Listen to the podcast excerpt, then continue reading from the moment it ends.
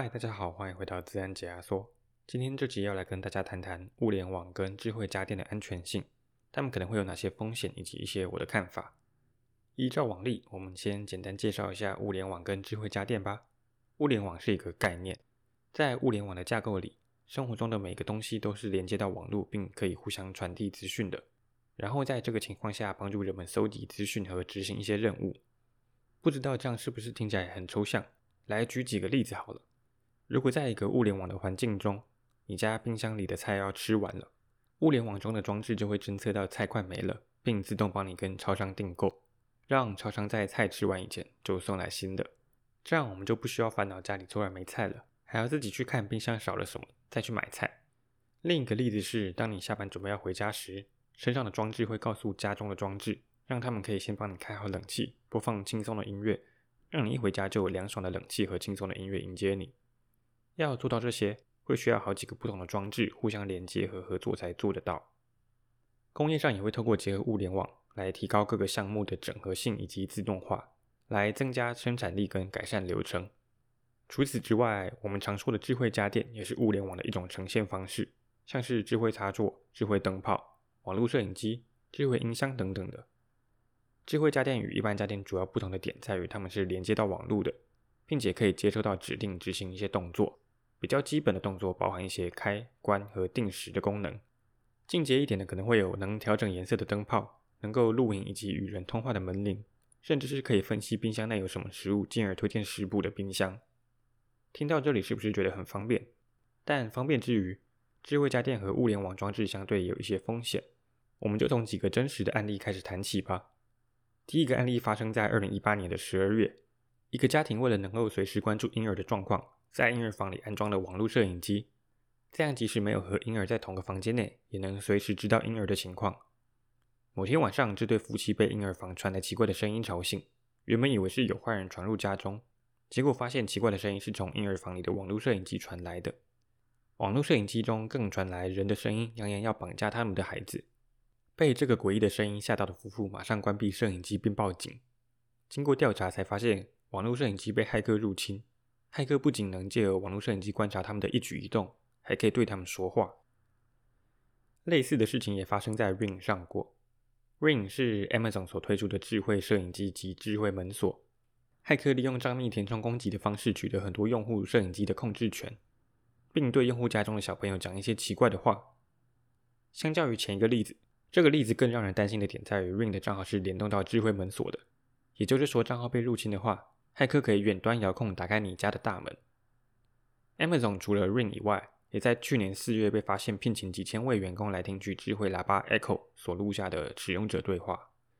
有员工就爆料，他们曾经听到女性用户洗澡时在唱歌的声音，用户银行资讯跟人名，甚至是犯罪现场的录音。虽然 Amazon 说这是为了训练他们的智能助理 Alexa 的语言辨识能力，但在家中讲的所有话都被监听，本身就是很可怕的事。除了这些上新闻的大事件以外，还有很多没有爆出来或是智慧装置被害但用户没有发现的例子。像是特斯拉在今年初被资安研究员发现车上的电脑可能会受到阻断式攻击，让车主无法控制荧幕执行任何指令跟动作。如果一台正在行驶的汽车受到这种攻击，会对车上的人造成很大的生命危险。好在特斯拉在二月中发布了软体更新，修补了这个漏洞。但并不是所有的物联网跟智慧家电制造商。都很积极的修补漏洞跟在意治安，许多制造商为了节省成本，完全不考虑治安的部分，只在乎商品能不能用，也因此物联网装置很常成为骇客的攻击目标。一个经典的例子就是在二零一六年时，一个叫做 Mirai 的恶意程式感染了数十万个物联网装置，并利用这些受感染的装置组成僵尸网络，发动了有史以来第二大的 DDoS 攻击。僵尸网络在同时间大量的连线。导致受害者网站被每秒六百多 G 的流量灌爆瘫痪。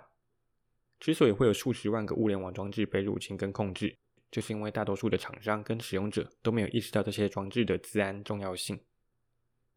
今年二月发表的一篇报告就指出，只有十七趴的物联网装置在使用加密连线，也就是说，超过八成的装置在网络上传输的资料可能被骇客看光光。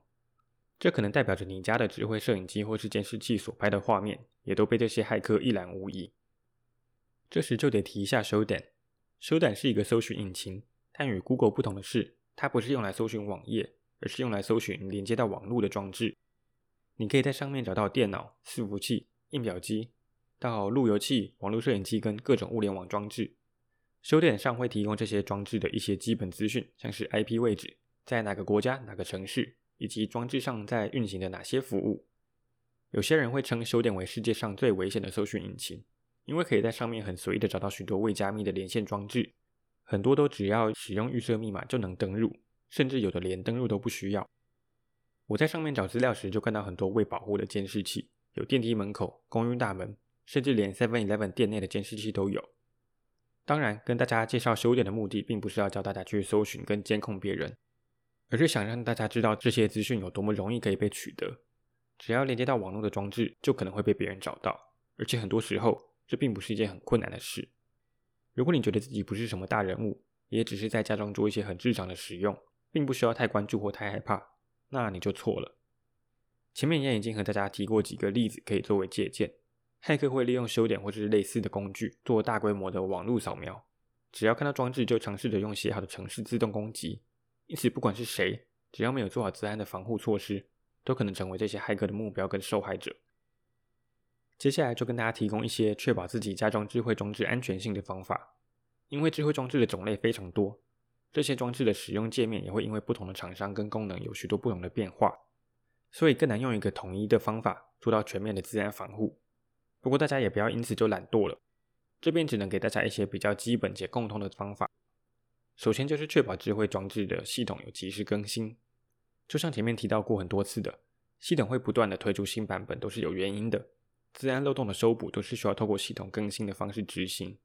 不过就像前面讲过的。很多厂商都会为了降低成本，不会及时的提供更新，有的甚至不更新。因此，大家在购买智慧装置时，记得不要只看价钱，还要记得注意一下制造商。也建议大家可以 Google 一下厂商产品的评价以及网友的看法，在购买前多做点功课，不要买到一些不负责任厂商的产品。大家在购买了以后，也可以多追踪物联网跟智慧家电的相关新闻。如果发现一些资安漏洞被公布，或是有骇客在攻击的消息，但厂商却没有适时的回应或是提供更新和应对方式的话，可能就代表厂商不打算修补那些漏洞。这种情况下，建议大家就不要再使用那些产品了。如果继续使用的话，就要自己承担那些装置可能会被入侵的风险。除了最基本的更新以外，另一个也很基本并提过好几遍的重点，就是要更改装置的预设密码。和路由器一样，大部分的智慧家电都会预设一组很简单的密码。如果不更改的话，骇客可以很容易的在网络上找到这些厂商的预设密码，然后取得装置的控制权。装置有提供多重因素验证的话，也记得开启，就可以避免前面提到 Ring 受到的账密填充攻击。可以的话，也记得要更改装置的名称。建议大家使用辨识度高但不包含个资或装置资讯的名称，因为很多骇客会对摄影机、麦克风之类的智慧家电特别感兴趣。如果看到名称是这些装置，可能就会引起骇客的注意。因此，建议大家帮装置取个自己知道是什么的名字就好。有听上一集的听众可能听到这边会觉得这些观念和上一集的路由器好像哦。这是因为其实路由器也是属于物联网的范围内，因此有很多方法是通用的。在路由器上也要记得做好防护。路由器会是骇客跟家中智慧装置中很重要的一道防线。如果还没听上一集的人，可以去听听如何保护自己的路由器。大家也要记得在这些装置上设定好以后。要定期透过路由器关注他们的状态，确保没有不正常的活动。如果智慧装置上有提供一些用不到的功能，像是远端连线之类的，记得把它们关闭。开启的功能越少，可以被入侵的管道就越少。如果没有在使用摄影机或是监视器时，可以拿块布或是找东西把它遮起来，透过实体的方式直接避免被监控。其他装置没有很常使用的话，建议把它完全关机或是拔掉插头，不要只是在待机模式。因为有些装置在待机模式下还是会连接到网络，还是有被入侵跟控制的风险。就像唐凤说的，资安跟防疫一样，是需要每一个人的努力。即便我们将自己的资安做得再好，如果身边其他装置都很不安全，还是会将我们的资讯暴露在风险中。像是前面提到过的便利商店跟公共场所的监视器，因为没有被保护好，导致经过那个地方的每个人都可能会被骇客监控着。你家大楼的监视器可能也暴露于风险中。可能有人每天在监控你的一举一动，你也不知道。治安最难的点就在于说，站在防御的角度，我们要顾好每一个面向跟细节，但攻击者只需要找到一个突破点，就可以让我们的努力白费。比较可惜的是，在物联网跟智慧装置上，目前还没有一个国际法规可以控管他们的治安。目前只有美国加州跟英国也在推动法律，确保当地贩售的装置要有一定程度的保护，其他人就只能靠着自己的力量去确保装置的资安。因此，建议大家在听完节目保护好自己以后，也可以提醒一下身边的亲朋好友。才能让大家一起迈向一个更安全的环境。这期就差不多到这边，希望有帮助大家了解到智慧家电跟物联网装置背后隐藏的风险。我会在 show note 里放上自安解压缩的网站连接，上面会有内容大纲以及一些我在 show 点上搜寻到的资料跟截图。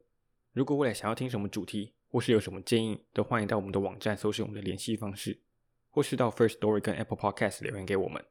也欢迎追踪我们的 Facebook 跟 Instagram。看看最新消息以及一些新闻实时事单元，谢谢大家。